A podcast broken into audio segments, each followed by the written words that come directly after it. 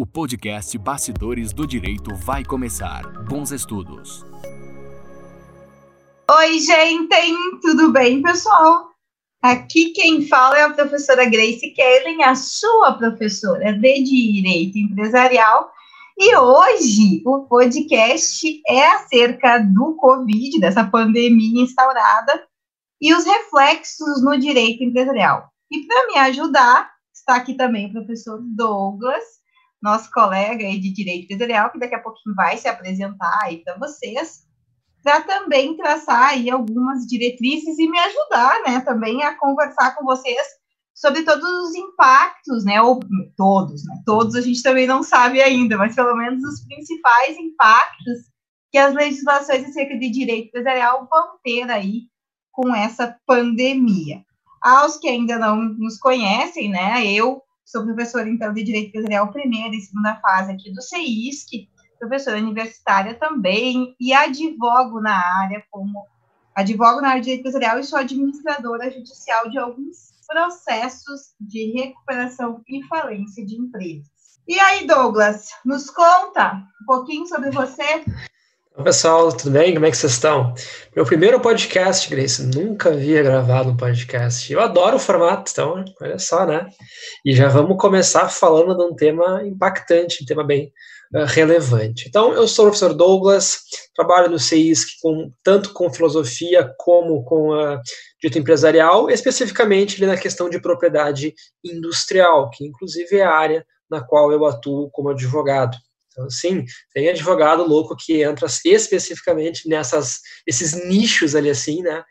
E é justamente a área que eu realmente gosto, né? Então, se me botar para trabalhar com outra área, eu já fico meio assim. Então, o marcar, eu gosto de trabalhar, eu gosto de abordar, eu gosto das discussões que existem por trás dele, né? E, então, eu sempre que eu tenho a oportunidade de falar sobre empresarial, eu enalteço a disciplina e aqui não vai ser diferente. Porque, pessoal, pensem comigo, tá? Uh, Nesse atual momento, claro, a gente está com essa proposta de debater aspectos jurídicos e toda disciplina, toda área do direito vai ter alguma grande contribuição, não é? Perfeito. Mas eu, pessoalmente, aqui a minha opinião, vejo duas áreas assim que, que destoam, pelo menos que, que despertam um interesse maior em mim, para um debate sobre esse tema aqui, que é, em segundo lugar, o direito trabalhista, sobre essa questão do home office, que vai ser um, uma tendência agora, Tá? E, em primeiro lugar, o direito empresarial. Porque uh, vocês vão ver os temas que a gente uh, combinou de, de abordar hoje, assim, uh, é, são muito interessantes. Interessantes em dois sentidos tanto num primeiro momento com uma lógica mais de o que, que nós podemos fazer agora para estancar essa crise, e num segundo momento é uma ideia de, bom, o que, que a gente vai ter que fazer daqui para frente. Porque uma, um aspecto interessante de qualquer crise que a gente vê aí na, na história da humanidade é o seguinte: depois dela, não tem como voltar para o modelo que nós tínhamos antes. Então, se a gente for ver agora, as transformações já estão acontecendo. E algumas questões que a gente vai abordar também, como a digitalização das empresas, já era um processo que estava acontecendo, mas chegou então o Covid e acelerou, assim, a, a um nível extremo este processo. Né? Então, sim, nós temos que olhar para o presente e encontrar, dentro das ferramentas jurídicas que nós temos no momento, alternativas para estancar esse problema, que é um dos nossos pontos de hoje, mas nós também temos que olhar para o futuro, o que, que vai ser depois e como é que a gente pode fazer, né? Então, é, acho, acho que é, é muito interessante debater isso aqui, espero que eu consiga dar umas contribuições legais aí uh, com a expertise da Prof. Grace. Que bom, Douglas, que tu está iniciando aqui com a gente. Eu vou te dizer que eu sou uma fã de podcast, eu tenho gravado alguns é, meus, é, sou fã, na verdade, de ouvir né? Eu gosto de ouvir música, estou sempre uh, com o Spotify ligado, e então ouvir também é muito gratificante. Então, quando começou a moda dos podcasts, eu resolvi aí aderir também, e espero que tu também goste do nosso modelo de podcast, de repente daqui um pouco o professor Douglas também tem aí, né, contribuições, e quem sabe quando eu estiver também fazendo podcast em conjunto, a gente consiga fazer um, um conjunto também. Mas é, o professor Douglas é, fez uma excelente introdução sobre tudo, e quando nós conversamos também para ajustar as questões do podcast, é, nós acabamos de longe alinhados, porque realmente, pessoal, a minha maior preocupação nem são os efeitos que o Covid está gerando para tudo que está acontecendo agora, mas a necessidade de você aprender com isso e levar isso para o futuro e já alicerçar a tua atividade empresarial, assim como a tua atividade profissional, com essas novas diretrizes.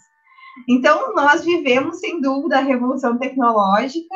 É, ela, essa, esse ano, eu venho dizendo a mesma coisa, dizer a mesma coisa que eu tenho dito nos meus grupos, né? Esse ano, gente, é marcado e vai ser lembrado historicamente como um dos anos em que a gente realmente vai ter um passo tecnológico enorme, forçado pela pandemia.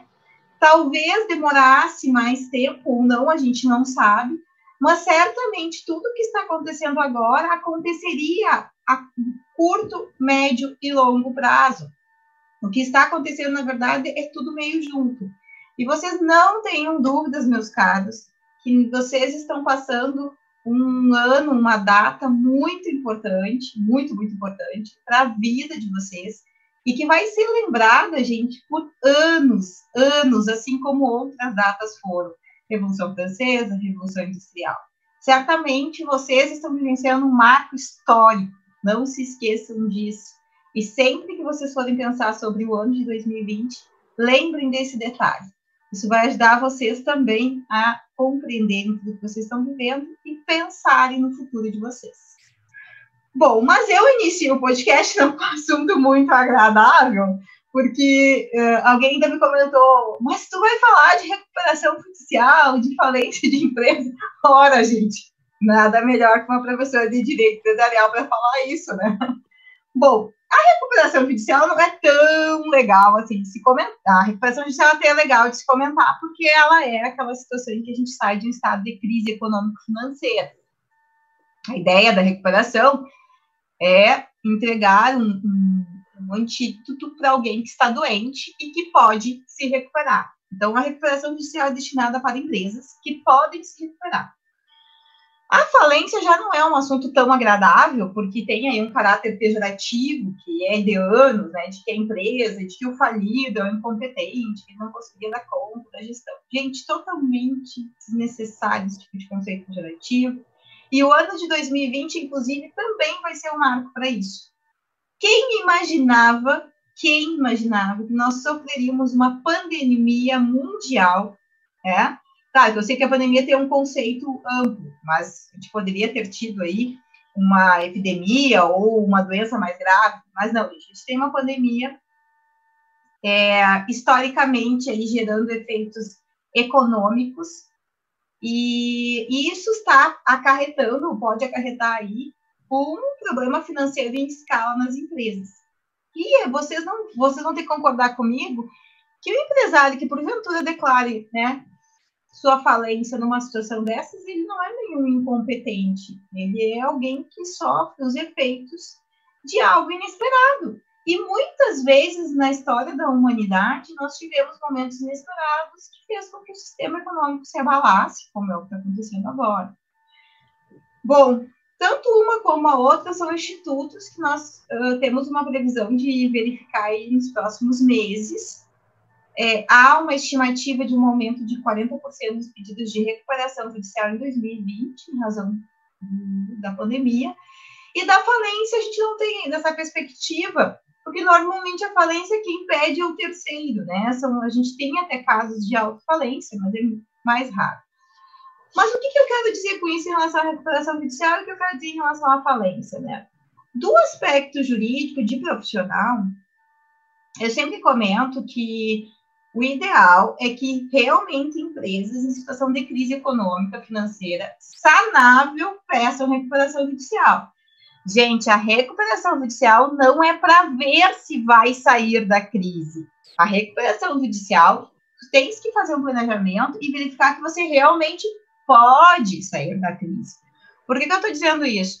Porque uma empresa em recuperação judicial que não pode sair da crise, que não pode sair da crise, o ideal é que já se peça a falência dela, que se decrete a falência, e tire ela de dentro do sistema econômico, porque senão ela vai acabar prejudicando mais gente.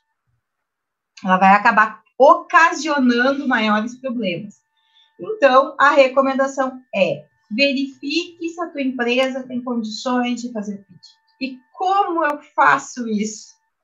Gente, só um profissional da área de auditoria ou um profissional da área da contábeis, enfim, vai poder me dizer se uma empresa tem condições de reparcelar as suas dívidas e com esse reparcelamento sair do estado de crise econômica financeira. Claro, existem outros meios de recuperação judicial, óbvio, mas um deles é o reparcelamento de dívidas, é pra, são prazos mais longos, é a possibilidade de vender ações na Bolsa de Valores, enfim. Né? Uh, depois o professor Douglas também vai falar de mecanismos é, virtuais digitais aí, que podem ser utilizados pela empresa, né? pensar pelo menos nesse aspecto. O reforço de marca também, que já foi usado por muitas empresas aí para a saída do estado de, de, de, crise, né? Então, muitas empresas remodelaram as suas marcas, é, fizeram trabalhos nesse sentido e também conseguiram, né, é, sair dessa situação. Então, nós temos todo, todo um, um conjunto é, de situações aí que permitem que você saia da, do estado de crise econômica e financeira.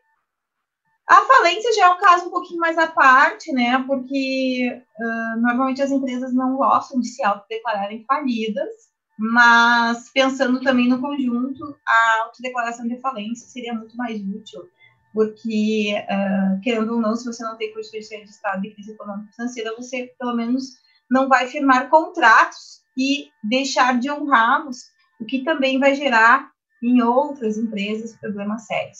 Afinal de contas, quem já trabalhou com falida, né, com créditos falimentares, sabe o quão difícil é o recebimento desses créditos é, com a decretação da falência e venda aí do ativo da empresa. Então, realmente, são situações que a gente deve pensar bastante, que a gente deve levantar aí quando nós somos né, na atividade empresarial, seja na modalidade individual, seja na modalidade societária. Tá? E isso, obviamente, também vai acabar repercutindo lá nos contratos empresariais de modo geral. Eu acredito, Douglas, que de todos os nossos conteúdos dentro empresarial, é, o que tem aí uma grande repercussão e que as pessoas estão muito curiosas saber seja um deles exatamente a questão de recuperação e falência de empresas. Porque se você não for recuperando ou não for falido, provavelmente você vai ter um crédito falimentar ou um crédito em recuperação judicial, né? Então, uh, não sei. Ou é aquela situação, se ficar o bicho come, se correr o bicho pega, né? Vem um ditado bem gaúcho agora, a gente puxou lá no fundo do baú para trazer essa questão. Então, é, se você for recuperando, você vai reparcelar suas dívidas, vai modelar essas dívidas. Se você for credor dessa empresa, gente, de modo geral, de regra geral, tá? Claro que existem uh, exceções na legislação, você vai ter que se submeter aí ao parcelamento que está no plano de recuperação judicial.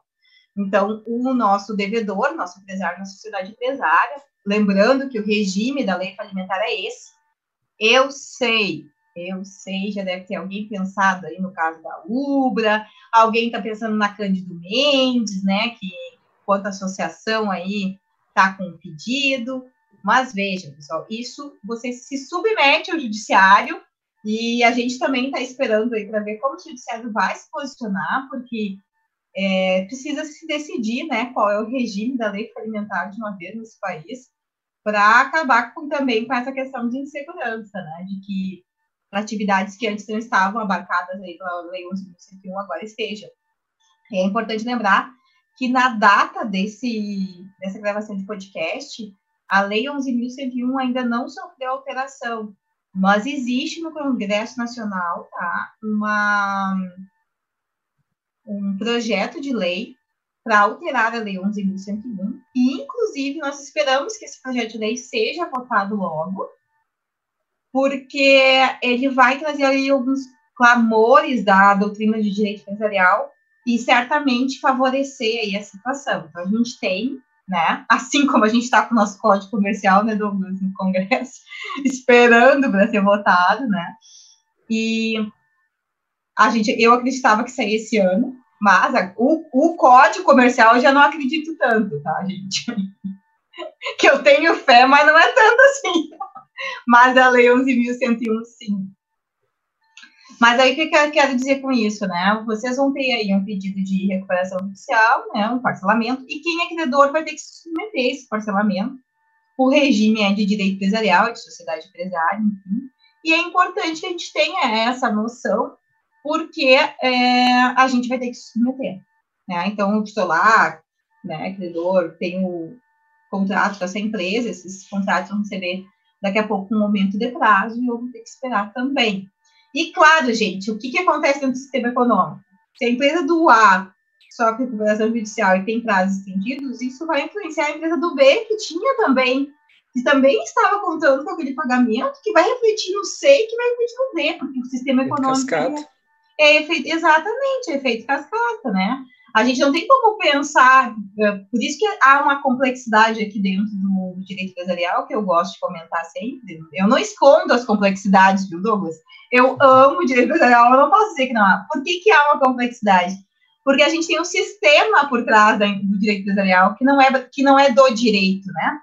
É, é, a gente tem os regulamentos jurídicos e nós temos diversas áreas do conhecimento em caráter interdisciplinar, né? Economia, contábeis, administração, enfim, que acabam repercutindo também na tomada de decisões do direito empresarial e também no nosso dia a dia. Bom, mas aí tem o crédito, vou ter que me submeter. E se nós estivermos na falência, gente, muito mais complexo isso se torna. Porque aí eu vou ter que esperar a realização do ativo, vende, a venda dos bens do falido, da sociedade falida. E aí tens que formar a massa objetiva, né? Fazer a realização do ativo e com essa venda pagar credores. E aí, se não tiver bens? Tecnicamente, se não tiver bens, tu também não recebe. Então, é por isso que muitas vezes os credores é, também contam com a recuperação judicial para tentar receber aí os seus valores, porque realmente em falência fica complexo, tá? Fica mais complexo porque você só vai receber né, o tanto que a empresa tiver. Obviamente, a gente faz execuções ficam suspensas, mas dificilmente se esse falido, né, essa empresa falida não tinha dinheiro na época, também não deve ter dinheiro depois, né? Então, fica bem difícil essa cobrança. Então, esses aspectos da recuperação judicial e da falência, aí pela 11.101, a gente tem que levantar aqui no podcast, tem que trazer para vocês, justamente para é, trazer reflexões, né, refletir sobre o que a gente vai viver daqui para frente, e também, né, Douglas, para mostrar a importância que é conhecer essas legislações, porque certamente colegas da área do direito do trabalho, do direito administrativo, do direito civil, é, vão acabar tendo que lidar com massas falidas ou acabar tendo que lidar com processos de recuperação judicial, muitas vezes não diretamente, mas em relação aos seus créditos, né? É interessante, uh, eu estava mesmo lendo esses dias, saiu uma, uma orientação do CNJ acerca da recuperação judicial, né? Não sei se chegou a ver, uh, de prorrogação de prazos, de orientação para que os administradores eles façam a, as reuniões tudo de forma uh, virtual, para que suspendam as reuniões de credores ali assim. Então, uh, realmente, né, gostemos ou não, ele assim, eu, eu, sempre falo, olha, direito empresarial talvez você não goste, mas é uma área boa para trabalhar. É uma área interessante, é uma área que sempre vai ter é, um destaque. Sim. E olha só, né, sim, é, é preocupante, né, a gente vai ter agora uma a gente não tem ideia de até quando vai se estender os efeitos dessa pandemia. Então, muitas empresas, de fato, né, vão ter que recorrer a isso. E é, é a ferramenta, acho que é a melhor ferramenta que a gente tem para uh, tentar manter né, uma empresa em funcionamento neste momento. E achei interessante que o CNJ está atenado para essa questão e esteja né, uh, orientando. Uh, olha só, né, vamos ter um pouco de bom senso, né? Vamos segurar um pouco, vamos tentar fazer alguma uma, uma medida de contenção justamente para que evitar esse efeito cascata, né, de quebrou uma, começa a toda aquela cadeia de pagamentos de crédito assim se comprometer, né? Então eu achei bem interessante que eles estão justamente atentos, até porque, me engano, pelo que eu estou vendo aqui, foi do dia 31 de março, então anteciparam bastante ali, eh, já prevendo, opa, isso aqui vai dar problema, né? E tomara que eles continuem mantendo essa postura ativa justamente porque a gente não sabe até quando vai. Né? Tem gente que fala que vai durar cinco anos o combate, tem gente que diz que uh, daqui três, quatro meses tem uma vacina, então a gente não sabe, a gente está meio que no escuro, não é? Então é bem interessante a gente estar tá por dentro da repressão judicial, porque uh, vai ser uma realidade, né, infelizmente, muito comum agora em praticamente todo o país. É, a, a, a, recomendação é a 63 de 2020, né, Douglas? É, eu até, gente, lá no meu Instagram eu tinha feito uma publicação sobre ela, né? Ela vai dar recomendações aos magistrados na condução dos processos de recuperação empresarial e falência, porque nós não temos, é, na maioria das comarcas, né, Douglas, e Douglas também, que é advoga nada, vai, não, vai me, não vai me deixar mentir sozinho, vai mentir junto. é a gente verdade. Tem, tudo verdade aqui. Porque é só nós dois mesmo, então a gente pode mentir, a gente mente junto. Uh, uma situação que é real, né, Douglas, é que o judiciário brasileiro ele não está acostumado a lidar com o direito empresarial. Então, na maioria das comarcas, os nossos processos caem na vara comum, né? E, querendo ou não, eu não culpo também as comarcas, porque enquanto entra 50 processos de família, entra um de recuperação judicial, né? Quando entra aí. Quando eu entro com processo de marca, assim, é, nossa, é. No teu caso mais específico ainda, né, Douglas? Mais específico. Debater ainda. marca no judiciário é uma coisa impressionante. O, pessoal, o, juiz deve olhar e vai pensar assim, mas esse homem vai ter ajuizado uma pensão, como ajuizando aqui, nulidade, né? Problema, adjudicação. Mas vejam, uhum. Então, a gente tem isso, então tem comarcas aí, eu entendo, né? Toda vez, isso aí, eu brinco, né? Isso queima na mão do, do, do, escrivão, né? Queima na mão do juiz, muitas vezes. E nós temos ordem, os processos da Lei 11.101, os falimentares, aí tem ordem de preferência e tal. Aí eles têm que dar preferência para tudo e mais para aquela falência. Então, tudo isso é bem complicado. Achar profissionais também da área é mais difícil, porque uma das razões né, de direito de, pelo menos eu, se hoje estivesse iniciando a faculdade, né, uma das razões de escolher né, certamente seria a redução no número de concorrentes, né, gente? Hoje a gente não tem muitos profissionais na área de direito empresarial, técnicos, né, nessa área. E, então, a gente especializada que trabalha com isso. E as comarcas, de modo geral, também não tem, né, na sua, né, a vara é, é, é judicial, ou mesmo sendo civil, é, são menos, né, são casos mais é, específicos, mais raros. E, então, a gente tem pouca vaga especializada. Então, o CNJ, o que, que fez? O CNJ vai lá e baixa uma recomendação é, para tentar unificar e tentar dar, pelo menos, umas diretrizes né, nesses processos, justamente pelo caráter importante deles. Né? Então, a gente não está falando. É, é, quando a gente fala em empresa, pessoal, a gente não está falando do empresário tão somente. Né? A gente está falando de um conjunto de pessoas e um sistema econômico que defende aquela empresa. Então, se vocês pegarem a cidade de vocês, seja uma cidade grande, seja uma cidade pequena, você tem uma quantidade de empresas que movimentam aquele bairro, aquele, aquele município, né? Que se aquela empresa saísse ali, ela ia causar um impacto enorme. Assim, ou seja, se ela morresse daquele sistema, ia deixar a situação da empresa bem difícil. E se vocês também pensarem, aquelas cidades menores que têm pouco poder aquisitivo é justamente também porque não tem grandes empresas ali fomentando a economia. Então, tudo isso, gente, é querendo, é, é, é, é visível, é real, né? Então, se vocês agora pensarem dentro da cidade de vocês, eu não preciso eu ficar citando exemplos, só vocês mesmo analisarem a situação de vocês aí na cidade, nas regiões, e imaginarem ela sem empresa nenhuma, né? Como ficaria, ou naquelas situações em que as empresas já fecharam, como ficou, né? Como a gente fica aí, porque fica sem emprego, fica sem tributação, né? A empresa ela causa um impacto muito grande numa região. Bom, e aí o CNJ vem e diz, não, olha, vamos pensar, né, o que, que a gente pode fazer para deixar esse andamento, e as assembleias, porque, querendo ou não, as assembleias, muitas estavam marcadas, e aí tiveram que ser suspensas, E bem interessante, Douglas, também, uh, foi a rapidez com que o DREI exigiu aí uma MP para as assembleias das sociedades, né? Que todas também tinham aí um agendamento no início do ano, que é quando fecha o exercício social. E aí o DREI vem e pede aí para ter alteração na lei de sociedade anônima, na lei das cooperativas e no Código Civil, para permitir que a gente pudesse ter aí assembleias digitais, né? Então, rapidamente, é, rapidamente o DREI se movimentou, já fez uma instrução normativa. Claro, gente, eu não sou a favor do MP, eu acho que ninguém do direito é, é uma pessoa que tenha né, consciência dos efeitos que uma medida provisória causa, mas também não tinha como esperar tramitar toda uma legislação para algo que, né, normalmente as assembleias são feitas até março, abril do ano, né, e, e aí precisava dar conta disso o mais rápido possível. Bom, não sei se o Douglas quer não, Não. uh, bom, então, gente, esses é alguns apontamentos sobre a lei de educação.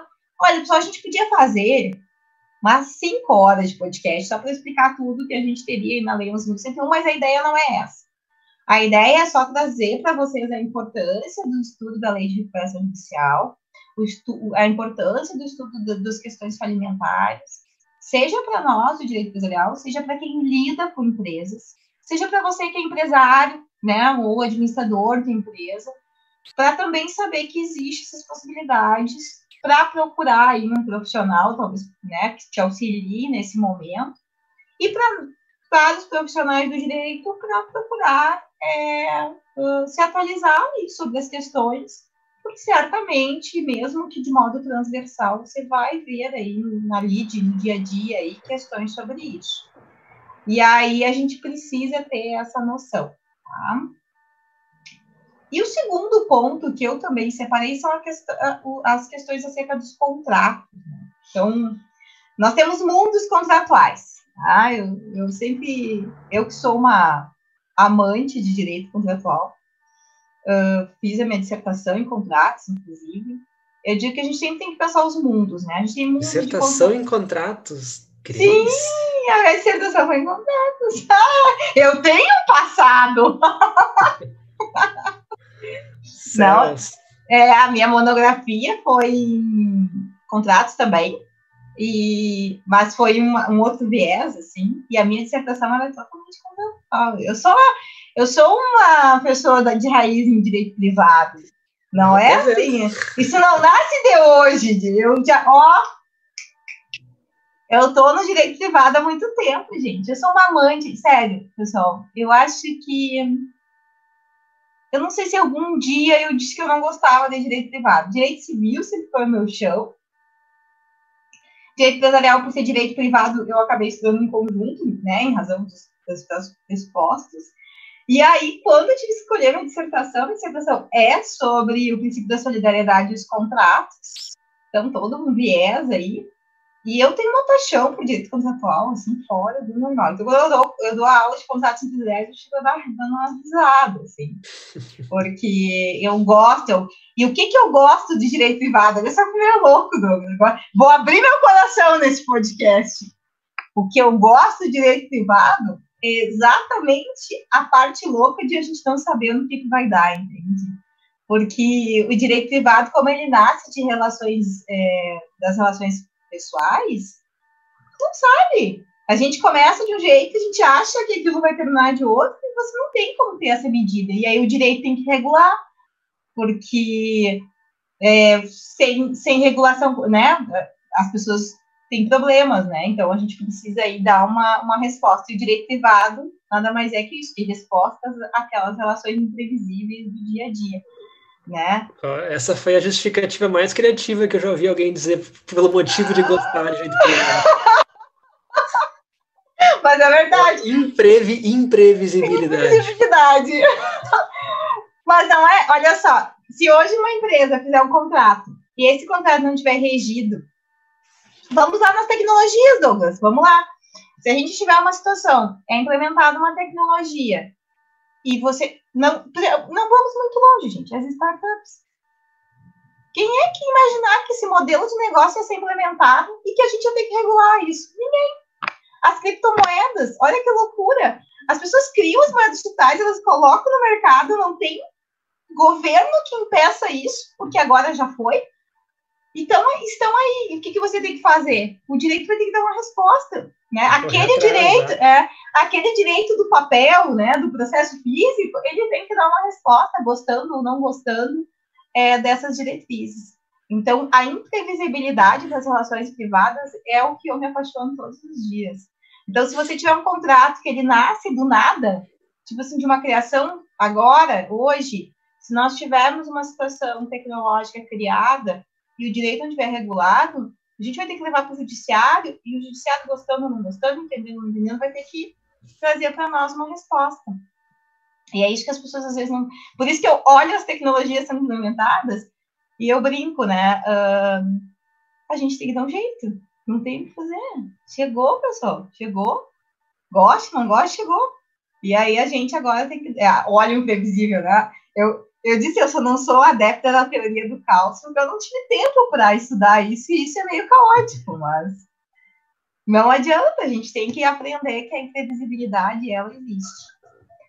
Mas voltando, né, o meu passado negro me condena, eu sou uma pessoa que tenho aí, então, uma raiz privada já de muito tempo, e uh, a questão dos contratos sempre esteve presente. E para agora, Douglas, o mais interessante dos nossos contratos é exatamente a questão de nós não sabermos como vão ficar esses contratos e que jeito a gente vai dar conta disso. Porque a gente até tem uma ideia de que muitos contratos serão quebrados, né? Mas a gente não sabe bem ao certo o quanto isso vai impactar essas relações de direito empresarial e o quanto o judiciário vai ou não vai é, interferir nisso. E certamente nós vamos ter aí ou muitos precedentes ou até súmulas regulando esse período. Então, não seria de se estranhar isso, né? Porque, veja, uma pessoa que contratou algo lá em março para entrega de produtos, ela não imaginava que ela ia ter que fechar as portas, por exemplo. Uh, um restaurante que tinha aí uma produção X, hoje ela tem uma produção Y. Bares festas, casas noturnas que tinham aí contratos com, com músicos, contratos com festas prontas, né? Ah, ah, isso é regido pelo direito do consumidor? Depende. Se nós estamos falando da ponta com o consumidor, agora, se nós estivermos falando entre duas empresas em relação de atividade mercantil, em que isso não vai lá para o né, não, não cabe o deschampé final, isso é relação de direito empresarial. E aí que não é o, não é o regime de consumidor que regulamenta isso.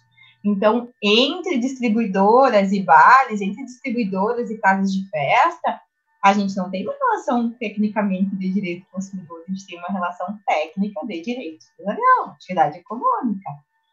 Né? Então, a gente não vai poder se utilizar daqueles pressupostos, princípios do direito consumidor, e isso ninguém entende. É isso que me inquieta muito no direito empresarial, é que as pessoas não querem entender uma coisa básica de direito empresarial, gente. No direito empresarial, as partes não são impulsuficientes. As partes elas são consideradas equiparadas, e ao serem consideradas equiparadas, a gente pode causar, sim, é, muita acabar se tornando muito distante, porque às vezes a gente tem aí grandes empresas com contratos com empresas menores. E você não tem como medir né? Você não tem como fazer, mas no direito empresarial, tecnicamente, seriam relações iguais. Né? Então, quando a gente fala contratos aqui, eu não estou me referindo àqueles contratos que regidos lá pelo direito do consumidor, que a empresa tem que aí verificar, inclusive já tem até MP, se eu não estou enganada, é, sobre isso, como vai se dar o reembolso e tal. Não, gente, eu nem estou falando disso. Eu estou pensando naqueles contratos do regime empresarial, de compra e venda empresarial, de comissão, enfim, em que as partes tinham uma expectativa de direito que não vão ter mais. E como o judiciário vai pensar nisso? E dentre essa, esses pressupostos está o de locação empresarial. Então, como ficam as locações empresariais? A gente vai precisar do bom senso. É, nessa questão da, da locação empresarial, inclusive, uh, vou fazer um breve retorno ao que eu falei logo no começo, na minha primeira fala, assim.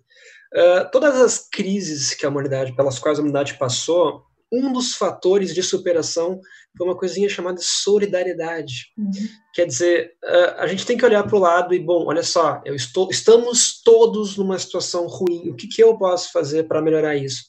E eu estou vendo uma questão muito grande, num grupo de amigos meus, inclusive, tem um cliente nosso que tem uma oficina mecânica, ele falou, cara, estou desesperado, não está vindo nenhum cliente aqui, trazer o seu, o seu veículo para fazer o conserto, e o, o proprietário aqui do, do, do da, desse local aqui, do qual eu alugo, quer aumentar o valor.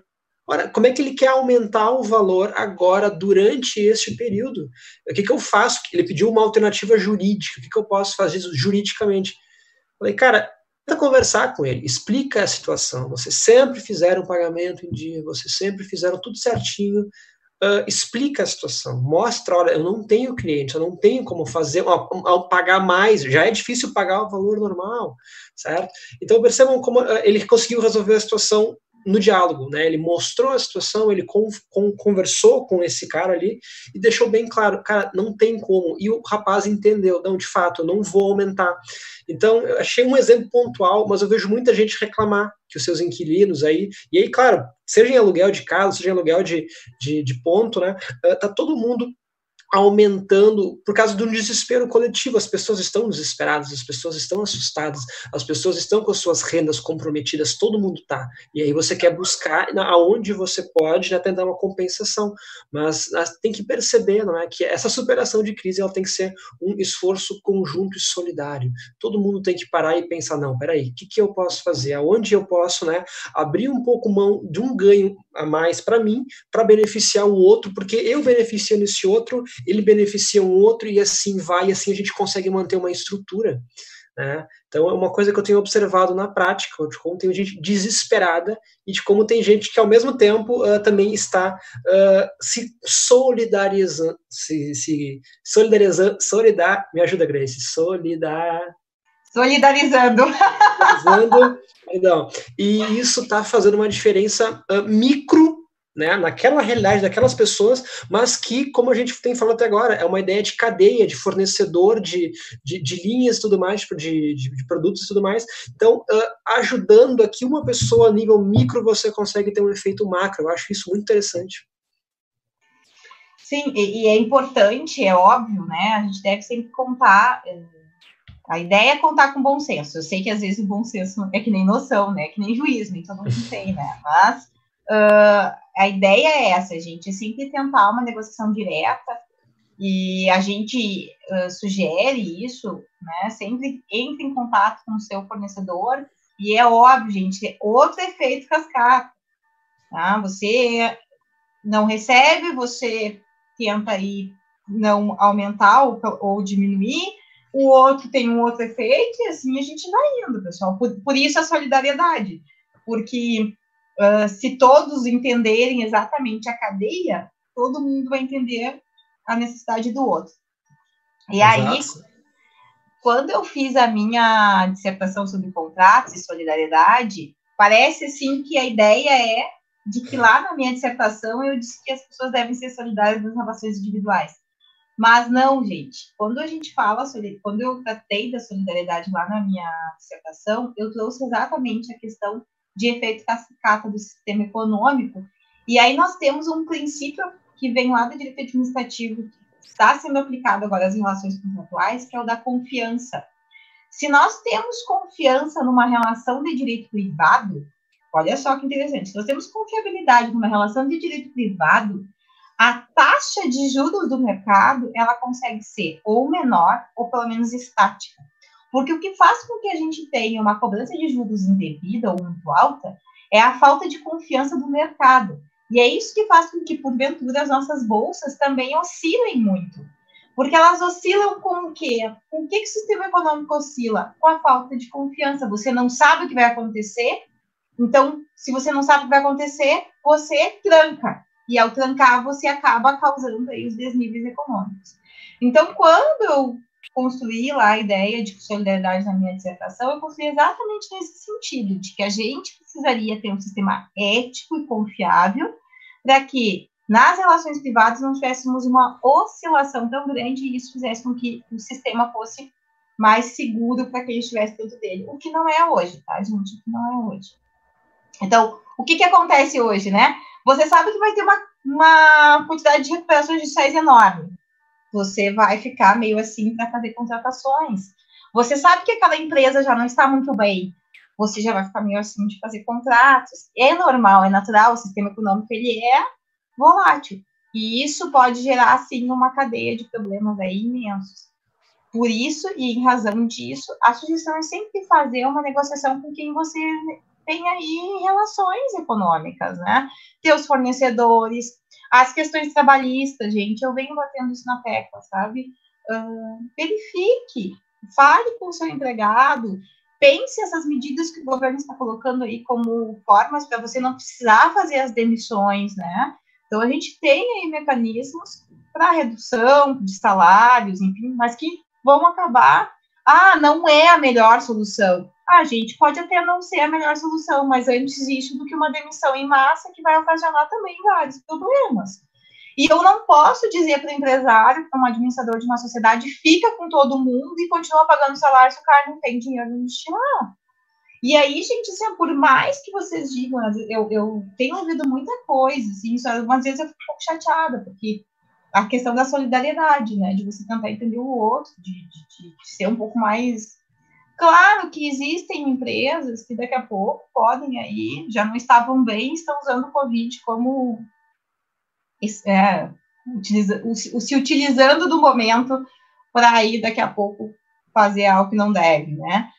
Mas nós temos muitos empresários, gente. A realidade, na verdade, é essa: muitos empresários, muitas sociedades empresárias que não esperavam e que não estavam preparadas com um caixa muito grande para passar por tudo isso, né? Afinal de contas, nem a gente imaginava, eu brinco, né? Eu, esses dias eu disse isso, é verdade. Eu imaginava uma terceira guerra mundial, mas eu não imaginava uma pandemia, né? É eu até imagino. É, é ou não é? E aí você diz, ah, o que, que acontece com a guerra, né? A gente até teria problemas econômicos, mas justamente a gente seria afetado aqui no Brasil de modo elevado, assim. A produção a não para, né? A produção, é, exatamente, a gente até daqui a pouco teria reflexos econômicos, um aumento de, de moeda né, estrangeira, isso impactaria o real. Nós teríamos daqui a pouco é, a situação de guerra, que é uma situação triste, que deixa todo mundo preocupado, teríamos sim alguns reflexos em produtos e serviços, mas nós não teríamos o fechamento de comércios como a gente está tendo agora, nós não teríamos aí é, situações em que não temos nem previsão, gente, tem, tem tipos de estabelecimento que a gente não tem nem previsão de volta. Bares e festas, casas noturnas, não sabe nem quando volta. Quem tem cliente desse não sabe nem o que, que diz para o seu cliente. O que, que tu vai dizer para um empresário, para uma sociedade empresária que trabalhava com, com festas? Ah, tu vai voltar quando? Quando eu volto? É um caso assim, bem, bem nosso, né, Douglas? Uh, o que, que a gente vai dizer para as produtoras de festas de formatura? Os caras tinham formatura agendadas em um, dois anos. O que, você vai dizer? Que ele vai, quando é que ele vai conseguir fazer essa formatura? Não sei.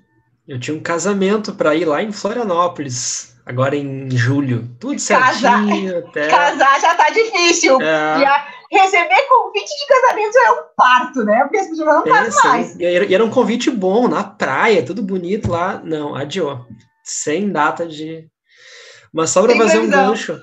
Só para fazer um gancho, ainda sobre o contrato de locação, eu estava uhum. vendo uma notícia uh, de como uh, e voltando novamente àquele ponto que eu falei do home office, de como grandes empresas de Nova York, pesquisem isso aí, pessoal, é interessante.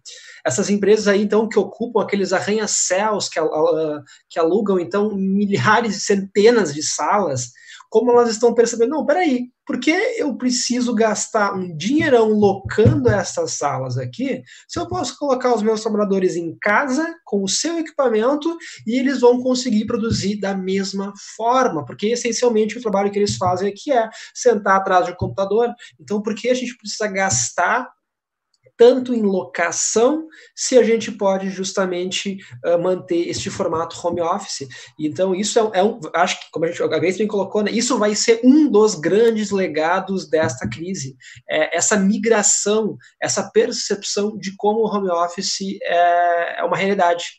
Né? A gente, claro, não tem como aplicar em todas as áreas, tem algumas linhas que efetivamente exigem a presença física, mas como essas atividades de escritório vão ter uma migração muito grande, e não é qualquer empresa falando isso, vejam lá quais são as empresas que estão uh, bateram o martelo, não, depois disso aqui a gente não vai voltar a, a, gastar aqui milhões em aluguel por mês. Não, acabou. Então, olha novamente um novo, uh, uma nova transformação, todo um novo desenho que a gente vai ter e que óbvio que vai vir para cá também. Né? O negócio começa lá e vem para cá, como tudo né, uh, na nossa vida. Né? Começa nos Estados Unidos, Europa e depois a gente vai importando aos poucos. Então, é uma realidade que vai chegar aqui.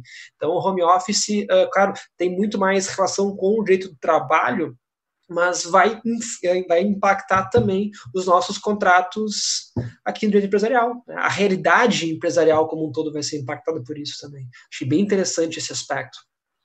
É, tu sabes, Douglas, que eu. Deixa eu pensar. Foi semana passada, eu até publiquei no LinkedIn. É, eu estou ficando meio afeta do LinkedIn agora. Tô, eu estou dominando outras redes sociais, né? Mas. Conquista. É, é, estou ampliando meus territórios, né? uh, mas eu, eu, publiquei lá no LinkedIn porque é, me preocupa bastante. E aí já, agora já saindo assim do que pode ser feito, já pensando o que pode ser feito com o que a gente tem, mas já pensando é, no futuro, tá, gente? Porque o, o direito empresarial também tem essa característica, tá? Como a gente não consegue, a gente não consegue legislar em tempo tudo. E as relações empresariais, elas se mudam muito rapidamente, assim como outras relações, né? Então, a gente não consegue, ah, não vamos esperar a legislação entrar em vigência para que aí a gente pense em situações. Não, as coisas vão acabar acontecendo concomitantes ou até de modo mais avançado ainda. Uh, nós não devemos pensar, e aí eu, esses dias eu fiz até uma live com um colega da área da, da, da ele é, faz consultoria para a empresa. Gente, assim, você tem que pensar a sua atividade empresarial agora e também você tem que pensar a sua atividade empresarial daqui para frente. Então não adianta com isso tudo também não aprender nada, tá, gente? Você tem que tirar, você tem que extrair disso tudo também aprendizado.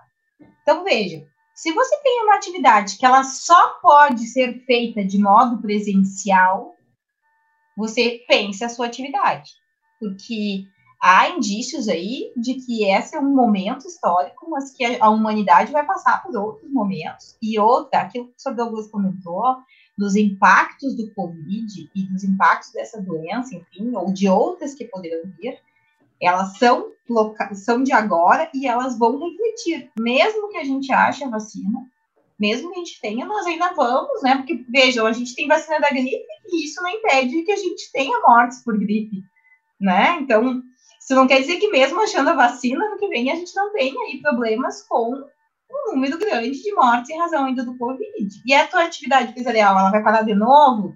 Você já tem que pensar como você vai fazer isso. E, e o outro detalhe aqui é, se eu não tenho uma atividade que possa ser feita, eu também tenho que pensar em outras situações que me permitem continuar trabalhando. Então, é momento de você reestruturar o seu negócio, de você pensar a sua atividade. E para quem começando a trabalhar, gente, para quem está aí, os nossos alunos, enfim, não dá nem para pensar, gente, iniciar sem já organizar a sua vida para a área digital, né? Ah, eu não quero saber de direito digital. Não, tu não precisa estudar direito digital, mas você tem que, tem que aí educar os teus, os teus clientes daqui a pouco a é, serem atendidos pelo meio digital, ou você conseguir estruturar a sua atividade, você ter boas plataformas, você ter bons mecanismos de comunicação, você pensar a sua marca, depois que o professor Douglas vai trabalhar com isso, pensar a sua marca também nessa, nessa fixação de, né, de, de diretrizes digitais, pensar uma política nesse sentido. Então, é, é, nem dá para imaginar que alguém que vai começar uma atividade profissional agora, pelos né, ano de 2020, vá pensar ela do modo como a gente viveu até agora, gente. Ah, prof, como vai ser? Gente, eu também não sei, mas não vai ser igual a agora, isso eu dou certeza, né? Então, é, todo, todo o, o marketing jurídico, o marketing profissional que está sendo pensado, tá todos estão dizendo a mesma coisa, pessoal. É, não sabemos bem uh, qual vai ser a direção, né? Como vai ser o fim. Nós sabemos a direção, mas a gente não sabe qual é o fim disso. Mas nós temos todos, todos, todos, todos têm certeza de uma coisa, que não vai ser igual era antes. Então, não adianta você aí copiar modelos que até agora deram certo, que não vão ser modelos que vão ser aplicados aqui para frente. Isso a gente tem certeza. Então, reestruturar a tua marca, reestruturar a tua empresa. Eu sou uma fã do home office. Eu vou ser bem honesta, gente. Eu sou fã, fã, fã. Trabalhar de pijama, né? Melhor coisa. É. E isso que eu não trabalho de pijama, não. Você não ia me pegar aqui. Não, não. Quer dizer, serei honesta nesse podcast. Eu tô sendo muito honesta nesse podcast, tá falando muita verdade, né, por dia só. Uh, quando eu não precisava, quando eu saía de casa, né, que eu tinha o home office, mas eu saía, naquele lapso de tempo do meu home office, eu ficava de pijama, é uma verdade. Preciso contar esse podcast. Uma verdade é, que não posso mentir porque as pessoas que convivem comigo sabem disso. Mas agora, como eu estou em home office permanente, eu não preciso sair de casa para nada, eu tenho evitado o pijama de todos os dias, assim, porque realmente não. Eu nem tenho pijama, Douglas, para esse monte de dia que eu tô em home office. É, eu adotei a estratégia do pijama neutro. É um pijama que passa muito bem para uma roupa mais ou menos. Vem alguém aqui em casa não acha que é tão desleixo assim. Mas o Douglas já viu mulher com pijama que não. Bom, eu não quero também generalizar, mas pijama de mulher é cheio de bichinho, não tem. Os meus são cheios de bichinho. Não tem, gente, não tem. É bolinha, é bichinho, é, é cachorrinho, é, é tudo assim, é um horror. Não tem como botar esse home office. Faz uma chamada. Tem a linha neutra, uma calça preta de moletom, uma calça cinza, assim, dá pra. Não, aí, aí eu tô adotando tipo aquelas roupa de casa, sabe, para baixo, né? E colocando para cima um negócio mais ajeitado, né? É, legal, legal são as reuniões da faculdade, né? Quando tem a videochamada. da cintura para cima, eu tô de camisa, tudo bonitinho. De cintura para baixo, melhor nem falar. Mas, pessoal, esse, esse, esse link ali da, da questão digital é, são as empresas que eu tô vendo hoje em dia que estão se saindo melhor.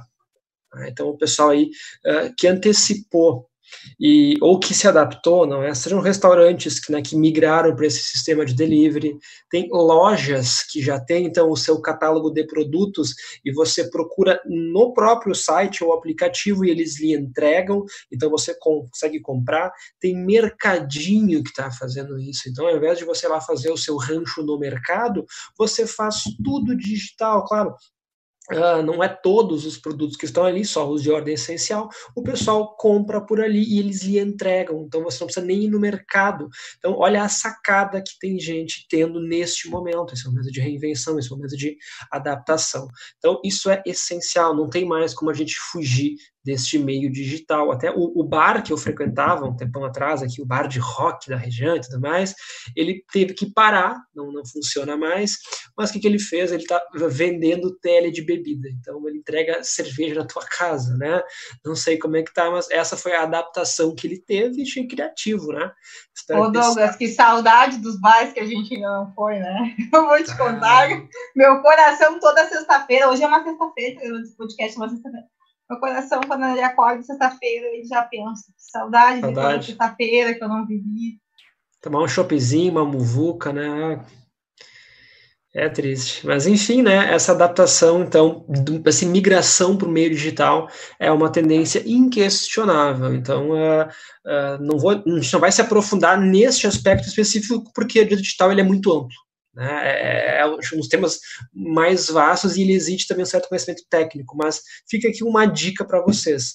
Uh, quem gosta disso, tecnologia, se intere nesse meio, vocês vão ver que tem muito mercado, tem muita opção de trabalho. Mas o ponto que eu queria chegar com essa questão do digital é que justamente no momento em que você coloca um produto na rede, você, de certa forma, uh, deixa de ser invisível.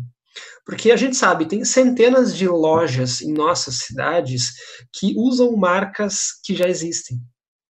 Porém, é na nossa cidade, é no bairro, né? Então ninguém ninguém fica sabendo e não há problema.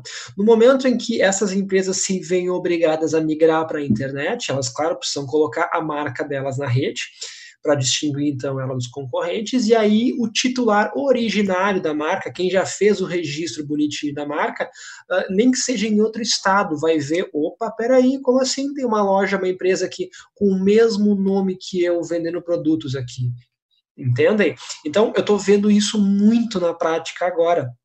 Não estou nem dando exemplo hipotético que não. Vieram pessoas nos procurar com notificações extrajudiciais dizendo: você tem 48 horas para parar de usar essa marca, porque essa marca já está registrada e me pertence.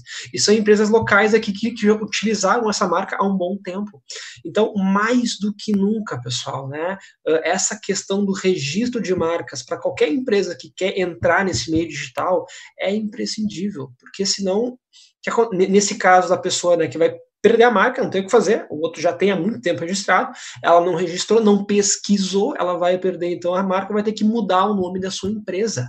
E em algumas situações isso é fatal. Pô, você consolida um nome ali, depois você muda. O que, que o teu consumidor vai pensar? Pô, como assim tem? Tem, tem esquema aqui, isso aqui tem algum problema, faliu, é, não é bom, enfim, é, passam várias coisas na cabeça do consumidor nenhuma boa. Quando você é vendeu é para alguém, né? Vendeu para alguém, é, não é mais mesmo dono. Quando você é obrigado a mudar de nome, assim, quase sempre a imagem, a ideia que vai ficar é negativa. Então isso pode ser um golpe fatal no teu negócio. Então, pessoal, orientar muito bem o pessoal a fazer registro da marca. Tá? Já começa o negócio direto migra para isso. E um segundo aspecto que eu notei neste momento agora também é justamente uh, uma redução na procura desses serviços. E aqui, como a Grace falou antes, né, o direito empresarial ele dialoga muito com outras áreas, e aqui eu faço um paralelo com a publicidade e propaganda. Toda vez que uma empresa está em crise, qual é o primeiro corte que eles fazem em termos de, de orçamento interno? Publicidade, propaganda.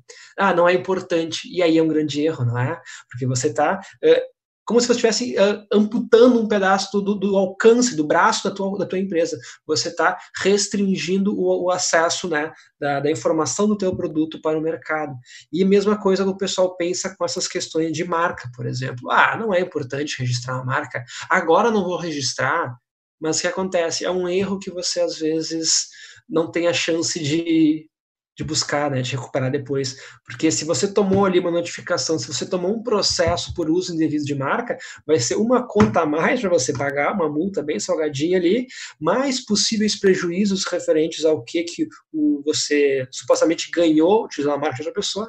Então a conta pode ser bem alta, dependendo do tempo aí, e claro, você vai ter que mudar o nome então, assim, pessoal, é uma época na qual a gente não tem mais como ignorar esse tipo de, de, de, de, serviço, não tem mais como a gente ignorar a importância do registro de uma marca, a importância de um registro de um desenho industrial, qualquer coisa, porque está tudo numa lógica de rede. Você joga no Google, aparece. Então, uh, se você está praticando um serviço aí, se você está produzindo algo e que já existe, que já é registrado, você vai se incomodar, é questão de tempo. Então, conscientizar o pessoal disso é essencial nesta hora. Né? Que não é hora de cortar esse tipo de investimento na sua empresa. Você tem que justamente buscar uh, se blindar de qualquer coisa nesses momentos de crise para justamente não sofrer rasteira de, de, onde você menos espera. Você está pensando ali, ah, eu estou vendendo menos por causa de uma crise de, de saúde aqui, e de repente, quando você vê, toma uma rasteira porque você fez um uso indevido de marca. Né? Então a gente tem que se blindar nestes momentos aí. Eu acho bem importante a gente conscientizar os nossos clientes disso.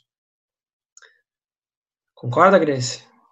Pois é, e sabe que eu estava uh, comentando, Douglas, e é importante a gente até alertar, porque normalmente quando você tem uma marca, o que, que você tem, né? Ou, ou melhor, você tem supostamente uma marca, né? Porque o professor Douglas nem está comentando aqueles casos que você tem uma marca registrada certinho, né? mas de que você acredita que você tem ali, né, cuidado. E aí muita gente confunde nome empresarial com marca, né? Erro é, mais comum que existe. O erro mais comum. Só que normalmente o que, que acontece? Você é conhecido por uma marca ou o teu nome fantasia, aquele que normalmente vai ali no letreiro, né, da empresa.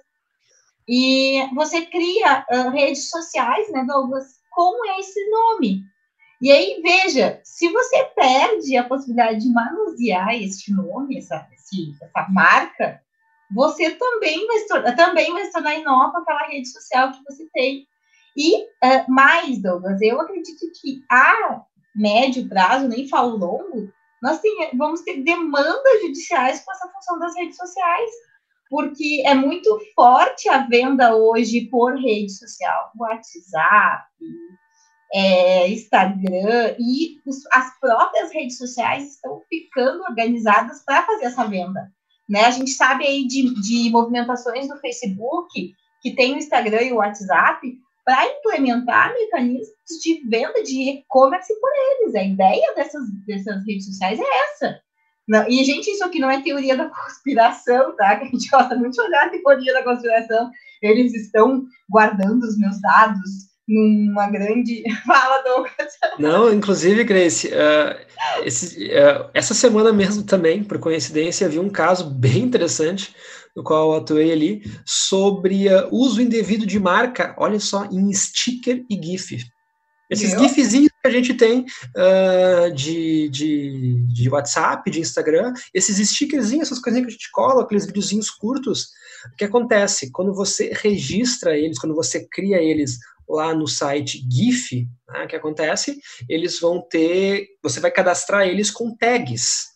E essas tags são as palavras-chave que você busca para encontrar eles na, na, na rede. Tá?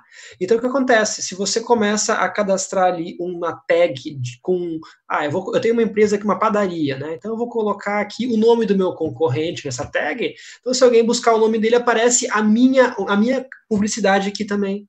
Olha como é que é a lógica que está hoje em dia. E aí eu fui atrás para entender melhor esse mecanismo, e aí os, os, próprios donos da empresa falaram: olha, a nossa ideia é revolucionar o meio da publicidade, porque geralmente o Google trabalha com uma ideia ah, de lastro do que, que você pesquisou até então. A gente quer colocar a publicidade dentro dos diálogos privados, do bate-papo um a um no WhatsApp. Você vai lá e manda um sticker de um produto, e a pessoa vai associar: ah, olha só então, olha, olha para onde a gente está caminhando. Entendem? É. Olha para o momento que a gente está vivendo. Olha que da... fantástico! Gente, se vocês pudessem ver a minha cara de alegria nesse momento, vocês iam entender. Então, uh, tá, é, tá por dentro disso aí é um diferencial, é um game changer hoje em dia, né? Porque isso vai certamente gerar judicializações em massa, porque o pessoal não acha, ah, isso aqui ninguém vai saber, isso aqui ninguém. Não, a internet está aí, você descobre, você vê e você judicializa, né? Então é, é uma questão assim que não tem como voltar atrás, é uma questão que vai ter muito espaço de inserção para trabalhar daqui para frente, e é uma coisa que o direito vai ter que correr atrás, e, novamente, é um ramo na qual as empresas vão ter que pensar muito bem as suas marcas, né? Como é que eu vou inserir o meu produto nestes novos formatos de publicidade? Então tem que colocar o teu produto num sticker de, de WhatsApp, de, de, Instagram, vocês percebem uh, o quão bizarro é, mas se vocês conseguem imaginar um diálogo de vocês sem sticker hoje em dia, não dá, né? Até no grupo dos professores do CIS, que é só sticker, gifzinho e, coisa assim. Então, não tem mais um diálogo sério sem um sticker, sem um gif. E, novamente, a publicidade está se, se pegando nesses espaços aí, e o direito tem que correr atrás, o direito tem que se adaptar. Então, acho bem interessante essa, essa colocação é. da Grace. Na verdade, essas são as questões previsíveis, né, Douglas, que eu volto a dizer. Que, que coisa mais linda que isso, gente? É, eu não sei se vocês conseguem entender a magnitude disso, mas tem coisa melhor do que isso, de que você saber que as coisas vão se modificando e que bom, isso dá um eu não sei vocês, isso me dá um sentimento de vida, né? De que a gente está em constante, constante mudança e que o movimento é bom. O movimento é bom, eu acho isso maravilhoso, assim, isso que me encanta dentro do direito, especialmente do direito empresarial, porque assim a quantidade de mecanismos que a gente vai ter para trabalhar, a gente são verificados até pelas próprias relações que a gente estabelece, né? Então, eu brinco, uh, quando que eu imaginei na minha vida que eu ia estar tá aqui gravando um áudio que iria para uma plataforma que as pessoas poderiam ouvir depois, né? Que quase como se fosse um rádio. Isso me lembra, assim, aqueles programas de rádio, um rádio privado, né? Os podcasts se tornaram isso. E a gente e o rádio existe há quanto tempo, né? Olha a transformação do áudio aqui. E, e aí vai chegar um dia que daqui a pouco o teu podcast vai estar em plataformas que você não gostaria. E alguém vai ter que regulamentar isso, porque a gente parte da ideia de que hoje, para aquilo que a gente está fazendo, está tudo ok. Mas e depois? A gente não sabe, né? A gente não sabe. Eu não tenho nem como dimensionar quantas vezes esse áudio vai ser ouvido, quem vai ouvir, se alguém não vai gravar ilegalmente, não vai reproduzir, a gente não sabe. Eu acho que isso que é o interessante aqui, né? É, são as formas como isso, e o direito vai ter que dar um jeito de regular uma, algo que o direito nunca nem imaginou que alguém fosse fazer. É, então, as questões de rede social, né? Ah, a gente teve, tem duelos, marca versus nome empresarial há anos. Já parou a pensar domínio versus marca empresarial, domínio versus nome empresarial, um, é, nomes de redes sociais versus isso, né? A gente tem Instagram, é, com quantidade de seguidores absurda, né?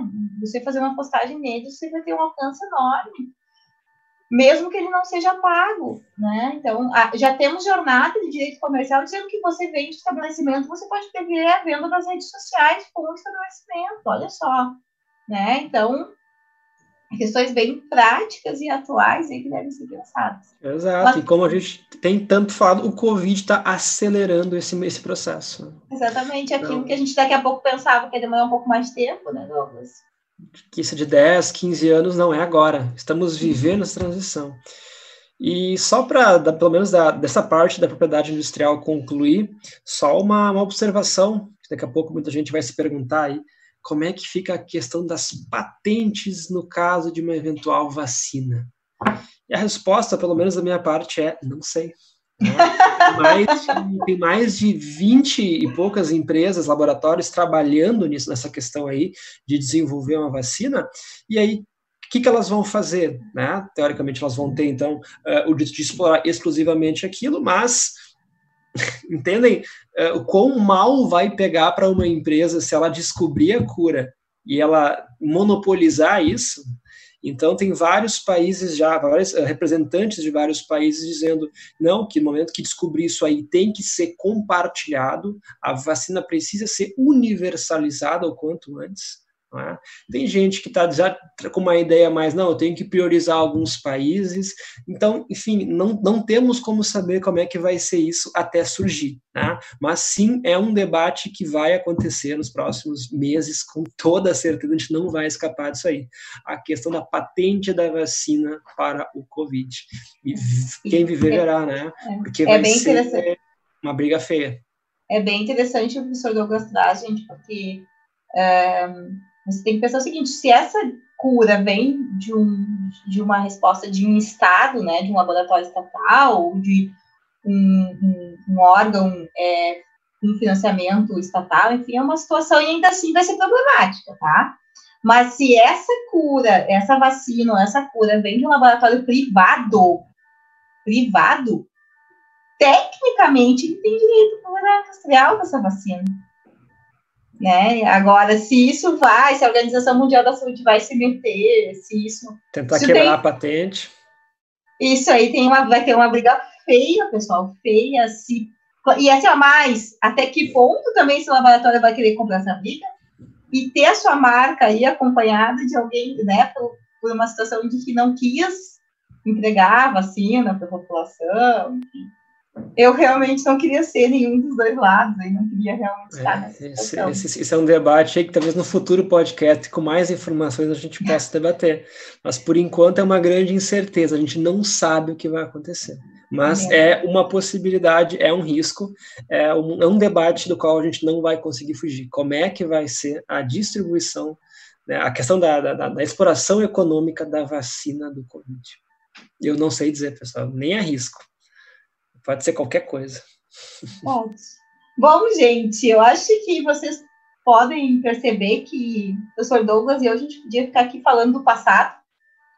O professor Douglas e eu podíamos ficar aqui falando do presente, como fica a atual situação. E o professor Douglas, a gente podia passar aqui um tempão falando do futuro, porque o direito empresarial daria condições de fazer isso, né? Nos daria condições de pensar como as empresas né, que estão em funcionamento podem fazer, né? O que já estavam em algumas situações, as que estão vivenciando esse momento e as que vão vir a vivenciar outros momentos da humanidade, ou as mesmas, mas no futuro, no futuro enfim, são delineamentos que o direito empresarial nos permitiria nas suas e aí justamente a maior crítica do direito empresarial, que é a sua pluralidade de conteúdos, é que nos permite fazer essas interligações, né, gente? Então, eu sei que para quem estuda direito empresarial, uma das críticas é exatamente essa, né, Douglas? Que a gente tem aí muitos conteúdos espalhados, né?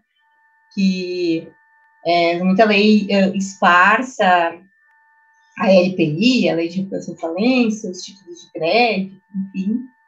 E, mas é justamente tudo, todos esses reflexos, né, que fazem o direito empresarial acabar tentando ter tanto conteúdo assim, né, para a gente conversar. E também uh, os impactos do direito empresarial em outros ramos do direito. Se vocês analisarem toda a nossa fala de hoje, vocês vão ver impactos no direito do trabalho, impactos no direito tributário, impactos no direito constitucional e direitos humanos, porque a questão da, da, das patentes relacionadas ao Covid, né, a cura, possível cura, né, do Covid, é, os impactos disso que vão também uh, gerar lá é, no direito civil, no direito consumidor, enfim. É, é, são, são variadas as formas de se verificar isso. Bom, Douglas, não sei se gostaria de fazer o nosso os teus, os teus fechamentos, os teus apontamentos. Claro, não, então, pessoal, como como a Grace falou, né, a gente tentou ser sucinto até porque uh, não faz sentido a gente ter um podcast aí de, de cinco horas debatendo esses temas, né? Ninguém. É, acho que a ideia é justamente o pessoal ouvir, pelo menos a minha concepção de podcast, é o pessoal gosta de ouvir quando está dirigindo, quando está indo para algum lugar, quando está fazendo uma faxina, né? Então, estender demais também já, já perde um pouco o seu propósito, mas acho que a gente atingiu muito bem o objetivo de uh, contextualizar essa situação do direito empresarial a nível uh, pelo menos dentro de alguns dos seus institutos, seria assim, nesse contexto aí de Covid, não é? Como a gente colocou, e a minha, reforço, né, que eu falei, a gente tem que cuidar do presente com o que a gente tem de ferramentas, a gente não pode pensar que a gente vai voltar por que, que a gente estava antes, porque a gente não vai. A gente vai, eh, depois dessa crise, já pular para uma nova realidade, para um novo contexto, e, infelizmente, quem estiver preparado para isso, quem estiver ali uh, bem estruturado, vai sair com vantagem. Né? Então, fica justamente essa, essa reflexão aqui para vocês que acompanham a gente. Né? O que, que a gente pode fazer, como é que a gente pode uh, entender melhor o momento, o que, que vai vir e nos preparar para ele. Então, né? Acho que a gente cumpriu esse motivo de, de, provocar, de trazer essas ideias aí, de esse objetivo, perdão, uh, de trazer esses pontos para a gente para debate. E claro, né? Adorei participar do meu primeiro podcast, inclusive, né? Tomara que, que aconteçam mais, achei bem divertido, gosto, achei interessante o formato aqui. Tô louco para ouvir depois como é que ficou. E, pessoal, né, aquela coisa de sempre, né, qualquer coisa, se vocês quiserem entrar em contato aí, por rede social, tanto para mim quanto para Grace, né, não, não hesitem. Será que, será que eles vão colocar a rede social da gente ou a gente mesmo faz o, o advertising, como é que é? a gente está livre para fazer o que a gente quiser, o podcast é, é nosso, daquelas pessoas que o podcast é meu. Deram não, carta branca para nós. Eu, eu tô liberando, tô liberando. Então, pessoal, quem quiser conversar mais sobre qualquer um desses temas aí, né, prof.douglas Azevedo. Aí só manda, manda um, um alô lá que a gente conversa, certo? Então, prazer estar aqui e até uma próxima, quem sabe. Bom, queridão, coisa boa mesmo, verdade, foi maravilhoso. É, mesmo que ninguém ache divertido, eu achei o máximo daquela pessoa com excesso de autoestima, né? E eu adorei meu próprio podcast. Gente, foi um prazer estar aqui com vocês. É, realmente, a ideia é trazer reflexão. E se vocês vissem a cara do professor Douglas e a minha, vocês vão ver a cara de contentamento que a gente está aqui de estar com vocês nesse podcast. E de conversar um pouquinho sobre direito empresarial, que é uma, um amor dos dois, eu tenho certeza. E também, né, se vocês quiserem estar conosco, Instagram é profe.grace.kelly. Mas agora a gente também tem o arroba empresarial de leve. Vocês podem conferir lá uh, as dicas de direito empresarial também. Já episódio de leve aí a nossa hashtag também dos cursos aí que nós temos, tá? Gente, foi um prazer imenso. Se vocês quiserem dar o feedback para nós, a gente vai ficar muito satisfeito, né, Douglas? Isso aí, muito e importante. E vocês fiquem bem, cuidem-se nesse hum. período, né? Aproveitem este momento aí para aprender coisas novas, saiam desse momento mais fortes, cuidem-se uh, tanto de vocês quanto da família, de vocês, porque o importante agora também é a saúde de todos.